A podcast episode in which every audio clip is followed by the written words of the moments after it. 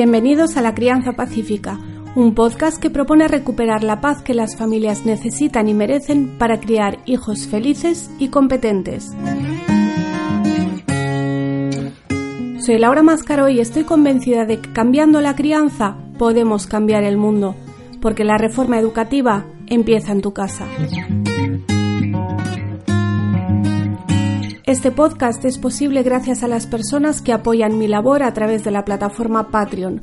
Únete en patreon.com barra Laura Mascaró y sigue La Crianza Pacífica todos los domingos en iVoox, iTunes, Facebook y YouTube.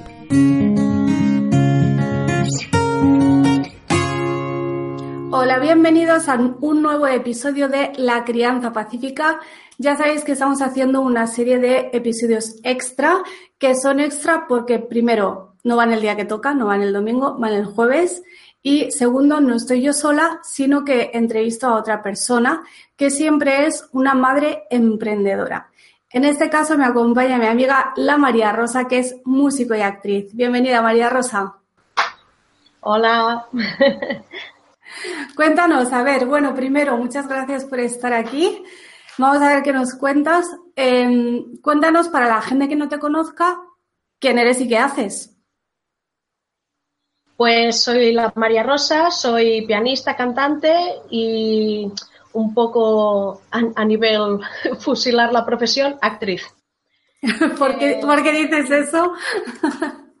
porque toda mi, mi formación básicamente es musical, pero sí que estoy trabajando haciendo cositas de actriz. Vale.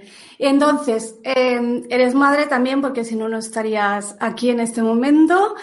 Eh, ¿Cuántos hijos? Y cuéntanos, ¿qué fue antes, la maternidad o el emprendimiento? Eh, tengo un hijo de cuatro años y medio y primero fue la profesión.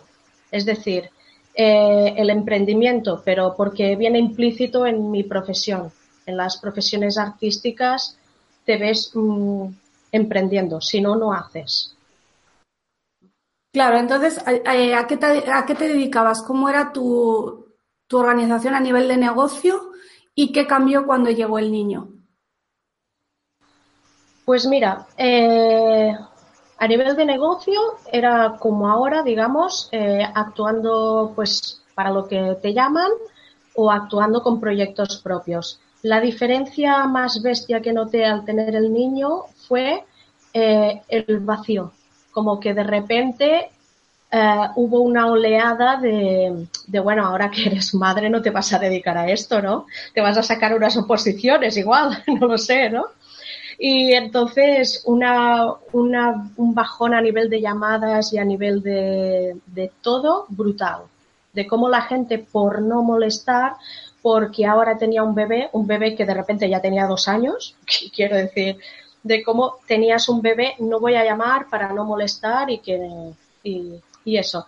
Hasta que eh, en el cabaretazo ¿no? que llevamos a cabo en el molino, eh, Arayanini y Sil de Castro, fue aquello de, ostras, María Rosa molaría para hacer de pianista en el cabaretazo, tal, no sé qué, pero incluso en un principio ellas por no molestar, no me llamaron, ¿sabes?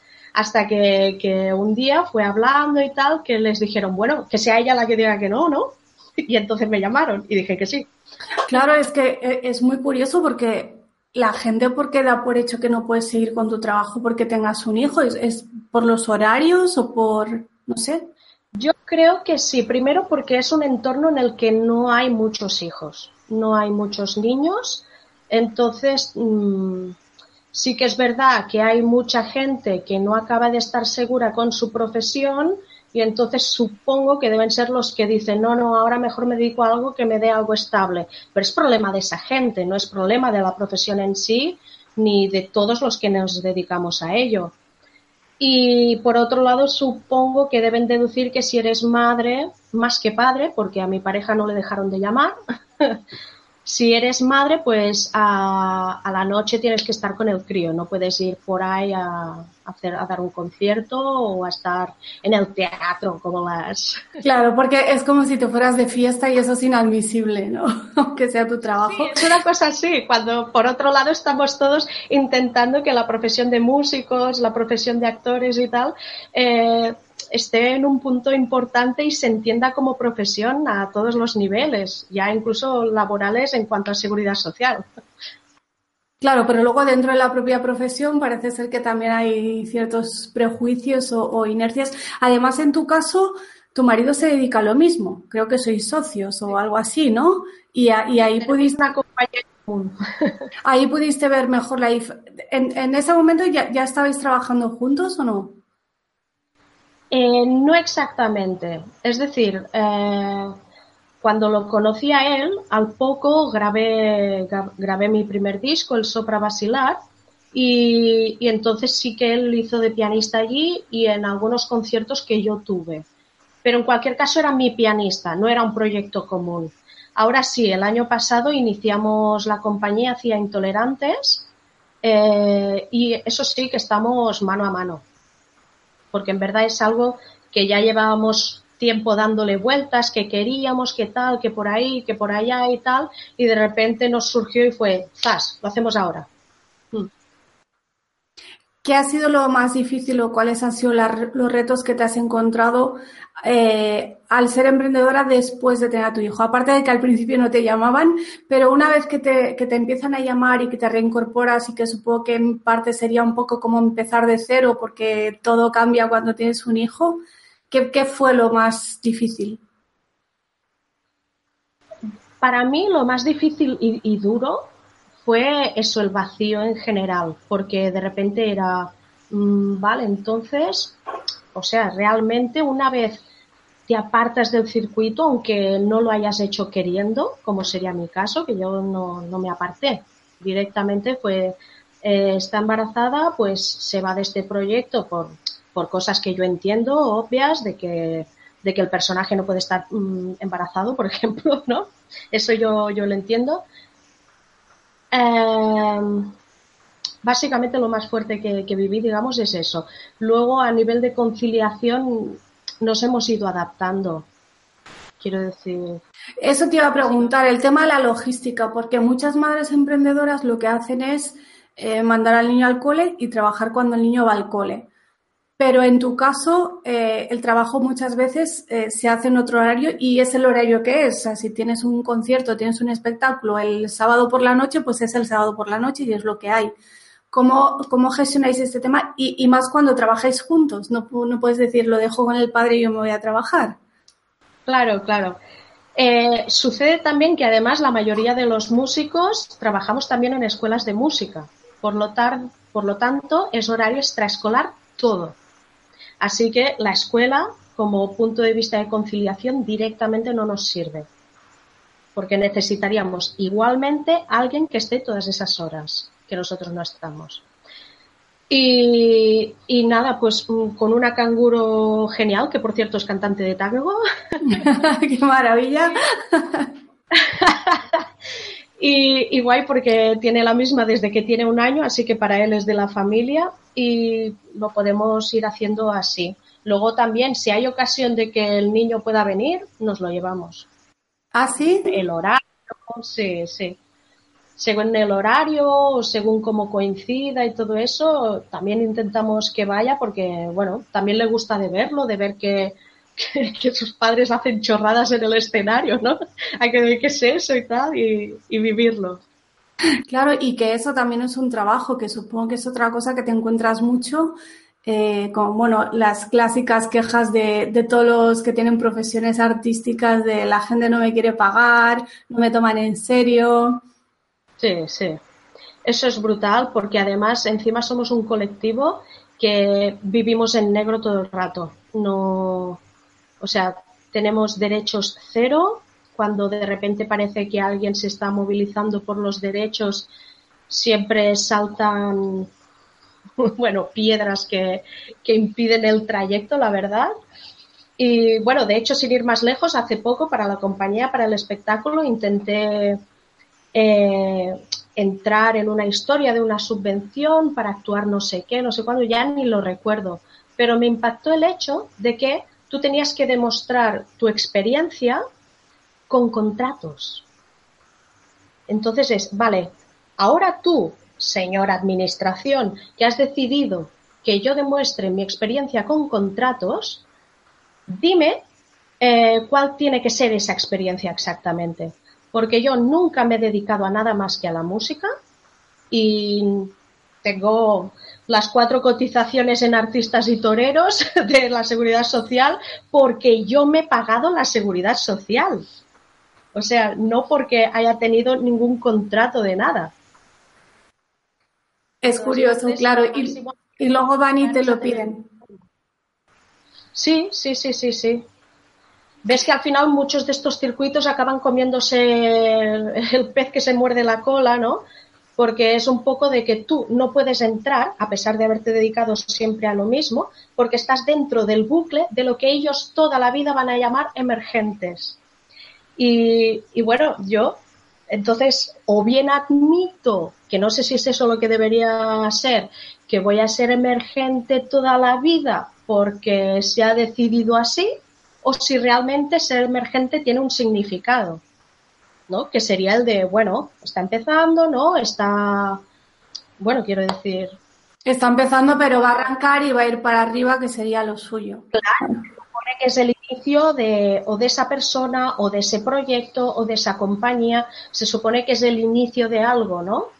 Pero aún así es como a lo que podemos aspirar todos. ¿no? En esas circunstancias se me ocurre, ¿realmente en ningún momento os planteasteis lo que en el fondo pensaba esa gente que os dejó de llamar, el buscar algo más seguro, entre comillas? Porque cuando tienes un... Al final, si eres tú solo, pues bueno, te apañas y como puedes y vives al día si hace falta, pero cuando tienes un niño, eh, ¿no tuviste algún momento de debilidad, digamos, de decir, va, me busco algo más seguro, más... Lo que me pasa es que las clases de música, por ejemplo, eh, enseñar música, para mí es, es lo mismo que hacer bolos. Para mí está situado en el mismo nivel. No puedo vivir sin una cosa ni sin la otra. Y mi yo músico, pues tiene esas dos cosas a un 50%. Entonces simplemente esa época era de, joder, me estoy tocando encima, ¿sabes? Se me sale. Hacer bolos, tío, necesito hacer algo, necesito, porque solo tengo ese 50% de las clases. Al igual que me ha pasado cuando he hecho más conciertos que clases que digo, ay, pero quiero hacer no sé qué, quiero probar no sé cuántos, me molaría montar un grupo de tal, eh", ¿sabes? Pues para poder dar las clases y encontrarme con ese, con ese 50% nivelado, ¿no? Puedo preguntarte, porque a mis seguidores les interesará mucho, ¿qué plan tenéis con la escuela? Porque si mandas al niño a la escuela y tú trabajas por la tarde y trabajas el fin de semana, ¿cuándo le vas a ver? ¿O no le vas a mandar a la escuela? ¿Puedo preguntar eso? Puedes preguntarlo. ¿Vas a responder? claro. si eso miras, ¿no? no, eh, la historia está en que vamos directamente por ciclos, necesidades, y yo creo que es una cosa planteable año por año. Justamente porque tiene que ser, que ir bien a la familia y sobre todo al niño también. Entonces, nosotros lo primero que decidimos fue que no iría a la guardería, nos parecía innecesario, estábamos con grupos de crianza, tal, no sé qué, entonces si lo importante realmente es que el niño socialice con otros niños cuando tiene seis meses, pues ya lo hacía. ¿Sabes?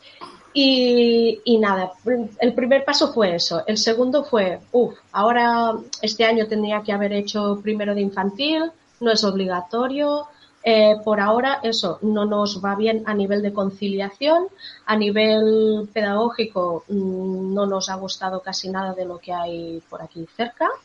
Eh, por lo tanto, no había una cosa que, evidentemente sí había una cosa que pesase más que la otra, que era la conciliación y no nos ayudaba. Y luego lo ves a él tan puesto con sus cosas y subiendo tan al nivel que él quiere llegar de lo que a él le interesa, que dices, bueno, que vaya haciendo. El año que viene, pues se vuelve a pensar y al otro y cuando haga falta.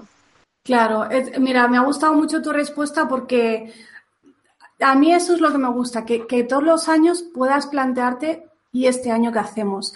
Yo cuando me preguntan tú cómo te organizas en el día a día, llegar a todo y todas esas cosas, siempre lo digo, te puedo contar cómo me organizo ahora, pero el año pasado era diferente y hace cinco años era diferente y más o menos cada año o cada seis meses o cada X tiempo mi organización cambia porque también cambian mis prioridades tanto con el niño como con el trabajo, tengo diferentes proyectos, entonces no es una cosa, yo, yo veo que sobre todo en España, aunque también en otros países, parece que cuando tomas la decisión de si escolarizar o no, o si escolarizar en el público, en el Montessori o en el bilingüe, no sé cuántos, parece que esto tiene que ser para toda la vida, ¿sabes? Por eso me gusta la respuesta que has dado de vamos a ir viendo. Además, e, eso es algo que, yo he visto este año, que, pues en el entorno, sobre todo del barrio, de, la edad de mi hijo, ya están todos escolarizados, excepto algunos, ¿no? Y, y sí que me ha llamado la atención cómo realmente el mayo anterior está todo el mundo loco para encontrar algo y realmente una vez ha entrado es como va a ir bien. ¿Sabes? como una sensación de, bueno, es que ya, ya he elegido. Ya, sí, ya, ya lo he colocado y ya está, la decisión está tomada. Pero parece que realmente lo lleven, o sea, que, que la gente llevemos esto, esto dentro, ¿no? La, de hecho, es una cosa de mentalidad igual, de capacidad de cambio y de permitirnos ese cambio. Es decir, sucede con esto y sucede con todo, ¿no? El hecho de que para nosotros nos parece muy fuerte tenernos que reinventar cada X cuando hasta ahora nos han enseñado que hay que estudiar una cosa, seguir eso, hacer eso y jubilarte con eso. ¿Por qué? Pues yo creo que es una cosa de mentalidad realmente extrapolable a todo, incluso a esto. Mira, no lo había pensado, pero ahí veo un paralelismo y a lo mejor es por eso que, que tanta gente que está, digamos, en la educación, llamémoslo alternativa, aunque no me gusta mucho el nombre, son los que luego también emprenden y mucha gente emprendedora es la que también va buscando alternativas en la educación y no les importa cambiar y decir, bueno, educaba en casa, pero ahora escolarizo y ahora cambio de cole y no pasa nada. O igual que mudarse e irse a vivir a otro sitio. Claro, pues sí. Dime que, qué es lo mejor de ser emprendedor cuando eres madre.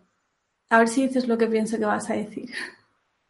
Lo mejor de ser emprendedor, eh, mira, debo admitir que me ha venido impuesto con la profesión. Por lo tanto, para mí lo mejor de ser emprendedor es dedicarme a lo que a mí me gusta. ¡Hacerte! en principio es eso, sí. Porque si no, ya no estoy haciendo, eh, que podría, podría tocar para otra gente, haberme metido en un circuito más eh, más de, pues ser la pianista de no sé quién, yo qué sé. También me podía haber metido en un circuito así, ya no lo hice en su momento, supongo que, es lo que pasa, ¿no? Que es lo que llevas dentro igual. Eso sería más aburrido, ¿no? Para mí sí, pero para mucha gente no, y, y olé porque gracias a eso también tenemos instrumentistas hiper buenos. Claro, porque también hace falta, pero cada uno tiene que encontrar su, su lugar, ¿no? Y pienso que si realmente a ti lo que te gusta es trabajar como trabajas y hacer tus propios proyectos y, y, tener más libertad con todo lo bueno y con todo lo malo, eso también es un ejemplo que le estás dando al niño. ¿Lo has planteado así alguna vez? Hombre, lo que sí he tenido siempre claro es que cambiar de profesión por el hecho de tener un hijo, cuando, cuando de lo que hablamos es de cambiar de profesión de la que te gusta a la que supuestamente deberías hacer, ¿no? eso es directamente hacer que no te conozca y que en cualquier caso te conozca mal. Porque quieras o no, siempre te va a ver triste. En cambio, el hecho de que tú te estés dedicando a lo tuyo y que intentes involucrarlo, ahora es que cada vez es más mayor, cada vez podemos llevarlo más fácilmente a un concierto, a una grabación, que el pobre se come ahí unas horas de grabación con sus padres haciendo el imbécil, ¿no? Quiero decir, pero todo esto lo puede vivir bien, entre otras cosas, porque el resto de la semana no se le olvida nada.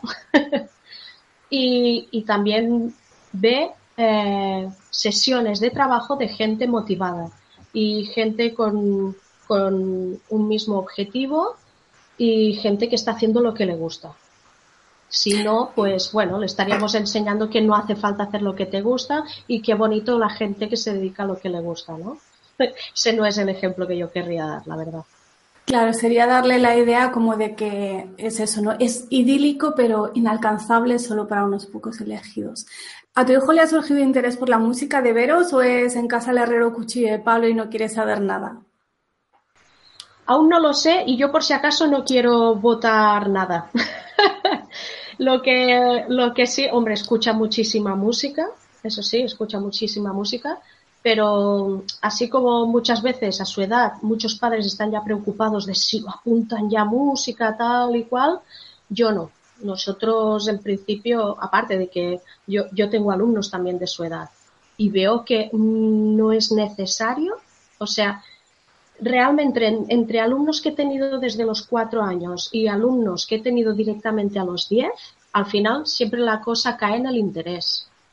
Si a un niño lo apuntas con cuatro años, nunca le ha gustado y en vez de desapuntarlo lo sigues forzando, no consigues nada. Y este además que, que, eso, que cuando va a tener que ir a currar con sus padres, ¿no? Se va a encontrar un concierto, pues dejemos que lo disfrute y si él lo pide, pues, pues lo hará eso y el teatro igual, quiero decir. Si pide hacer alguna actividad de música o de teatro, se le apunta. Que no la quiere hacer, se le desapunta. No, y con cuatro años ya hay niños que están interesados en la música. ¿Te has encontrado alguno que diga realmente lo lleva adentro o es pronto? Sí, sí. Lo que pasa es que tengo que vigilar eh, al hablar con los padres. Es, el problema es ese. O sea, niños interesados por la música, yo diría que, vamos, un 99%. Y que de ese 99% que, que que veas un interés innato, incluso a nivel de coger y hacer una audición, que se lo tome realmente como un concierto que está dando ahí con toda la seriedad de, de quien se toma en serio lo suyo, ¿no? Eh, de, ese, de ese 99%, tranquilamente, si quieres, a la baja 85. Pero sí, yo creo que el problema está realmente con los padres. Yo intento ir con cuidado por la cosa esa de que, mm, de que, ah, qué guay, vale, pues entonces lo apunto ya a instrumento, ¿no? Pues entonces voy a, eh, eh, eh, déjalo, he dicho que le gusta, he dicho que se lo toma en serio, déjale que se lo tome en serio a su manera y que lo vaya mm, como moldeando a su manera desde ya, pero, pero a su manera, déjalo, ¿sabes? Que tienes instrumentos en casa, déjale que toque, guay, pero no hace falta que le compres un piano y lo apuntes a piano. Eso te iba a decir, ¿qué, pueden hacer los padres que quieren fomentar un poco el interés en la música y que a lo mejor ellos no son músicos, no saben, a lo mejor no hay instrumentos en casa? ¿Qué cosas pueden hacer sin forzar y sin decir llevarlo a la academia? ¿Qué puedes hacer, digamos, un poco para, para meterle un poco en ese entorno, aunque sea para tantear si ese puede ser un interés del niño? Pues sobre todo eh, ponerle música en casa y llevarlo a conciertos que los hay de muy guays y no hace falta ni que sean infantiles. O casi mejor que no lo sean, ¿no? Porque algunas cosas, cuando le ponen la etiqueta de infantil. Para nada los CDs de música infantil con sonidos MIDI y percutres de ñe, porque parece que si eres niño no eres capaz de escuchar una orquesta de verdad. Tiene que sonar campanitas por encima, campanitas encima que no son ni reales, ¿sabes? Que están hechas por ordenador, que no están grabadas, ¿sabes? quiero decir, lo importante es que escuchen música y dejarles que eso, que vayan ellos, que si la quieren bailar, la bailan, que si quieren hacer ver que tocan, tocan, que si, eh, como si se montan sus historias.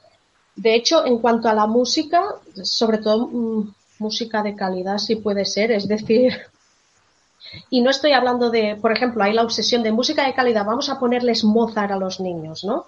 Mm, no. Ponle Mozart, ponle Queen, ponle, o sea, ponle lo que tú estés escuchando, que si encima ve a, su padre hipermotivado en calzoncillos cantando la canción de no sé quién, pues eso lo va a, motivar muchísimo más al crío que no si, oye, que este es el ratito de Mozart, ¿vale? Siéntate en la silla, escucha, cierra los ojos, relájate, que es muy bonito.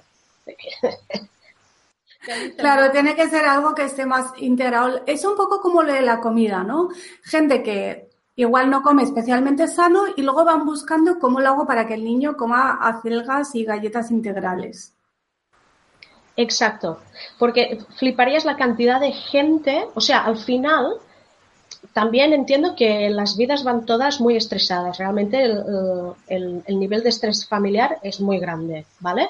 Pero fliparías la cantidad de gente, de padres que hay obligando a sus hijos a hacer música y que luego ni ellos ni sus hijos van de concierto. Entonces, ¿de qué sirve?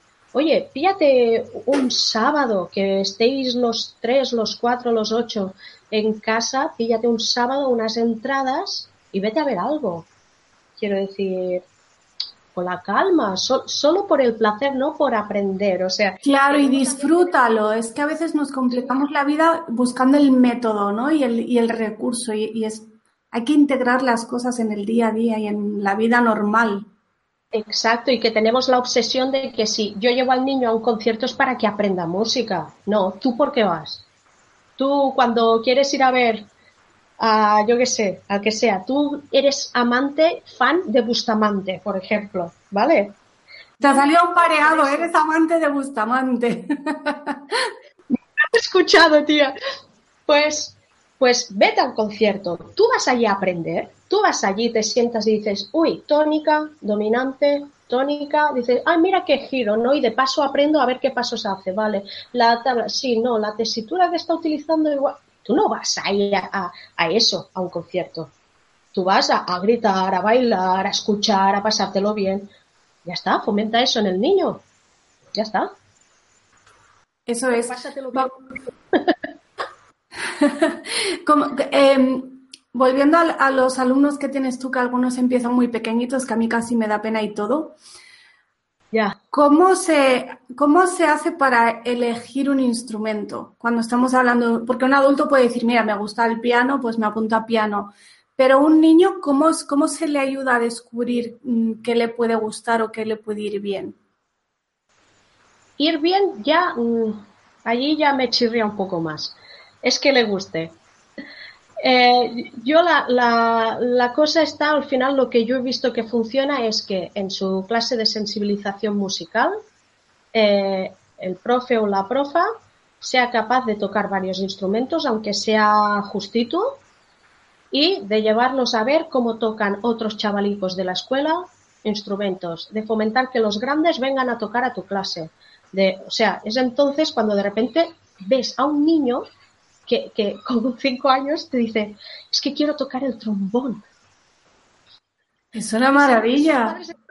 Claro, y sus padres estaban pensando en el piano, en la guitarra, batería no que hace mucho ruido, ¿sabes?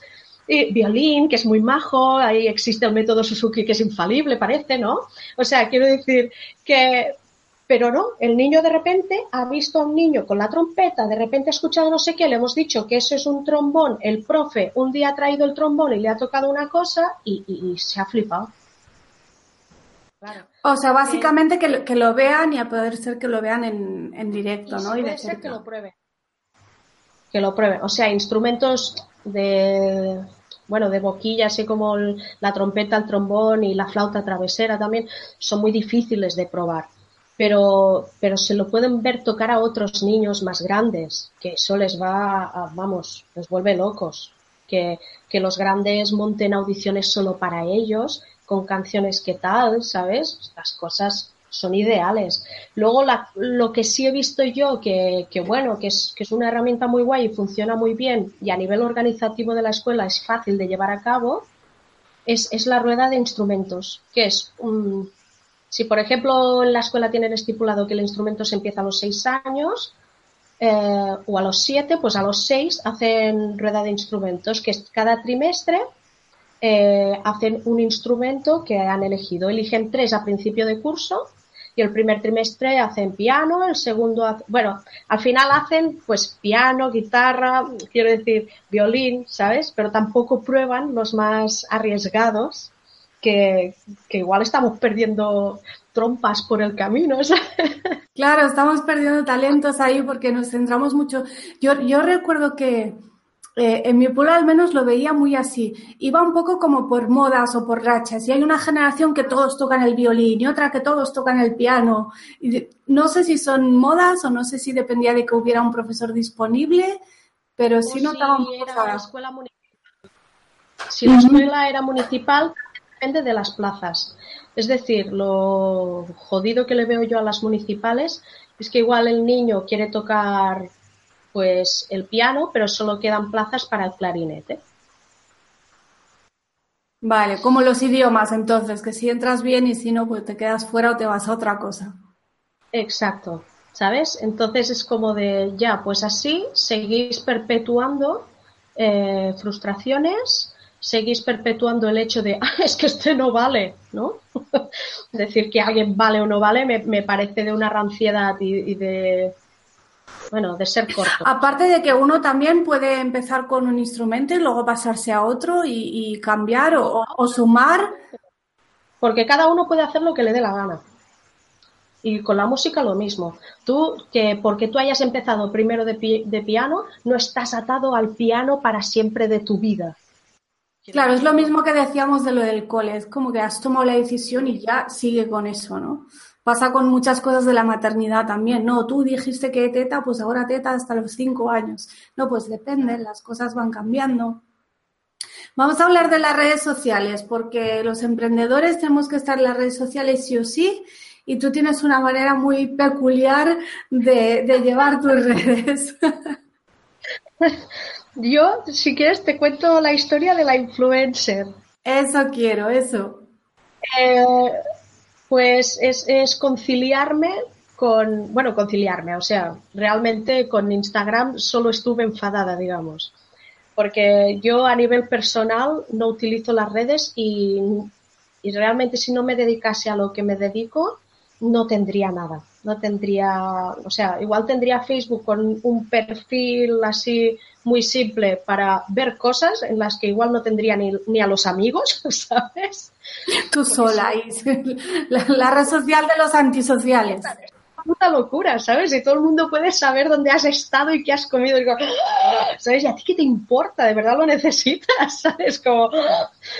Y entonces lo tengo porque me dedico a lo que me dedico. Y la historia vino con Instagram, que de repente me vi que o las publicaciones eran realmente eh, personales, ¿sabes? Aquello de que realmente tienes que ser tú, con una frase fantástica, o, o tú haciendo no sé qué, o tú, tú, tú, tú. Tienes, o sea, tú y tu vida privada, porque si a su vez tú no muestras lo que piensas, lo que sientes de la vida, no sé qué y tal, no es interesante. Por lo visto, eh, por lo visto ese contenido no interesa a nadie, ¿no?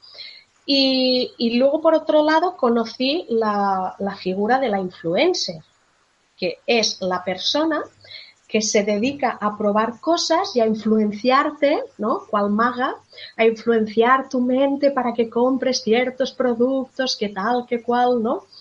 Y, todo me parecía una, una, una chorrada muy gorda. Digo, a ver, ni yo voy a exponer mi intimidad, ni entiendo ni comparto lo que está sucediendo con Instagram porque me estaba asallando. Entonces estuve realmente así de, de coger y cerrarlo o, dejarlo abierto para que se me pudiese etiquetar y de vez en cuando colgar algún cartel de algún bolo o alguna historia. Ya está. Y hablando, dándole vueltas y tal, Jorge de la Torre, que es mi compañero de Cien Intolerantes, mi marido, fue que es que en verdad, ¿no? reflexionando sobre la figura de influencer, es que tú podrías ser una influencer cutre, ¿sabes? Y fue, fue como un, vale, por ahí. Vamos bien. Y de esas no hay ninguna.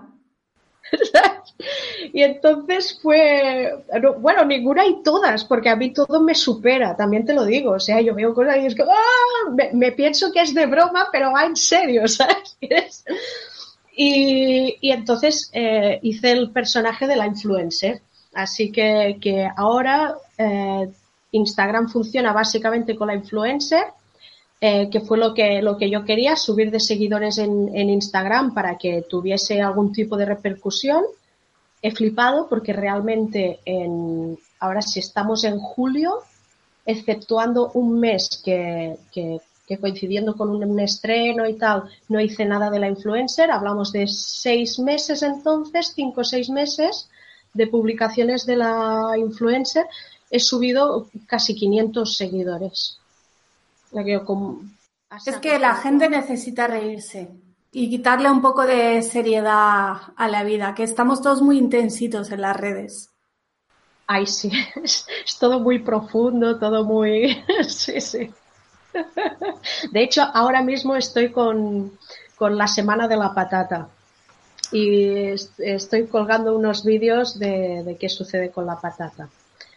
Dinos cuál es tu Instagram para que puedan buscarte y venir a echarse unas risas. Bajo, la María Rosa, guion bajo.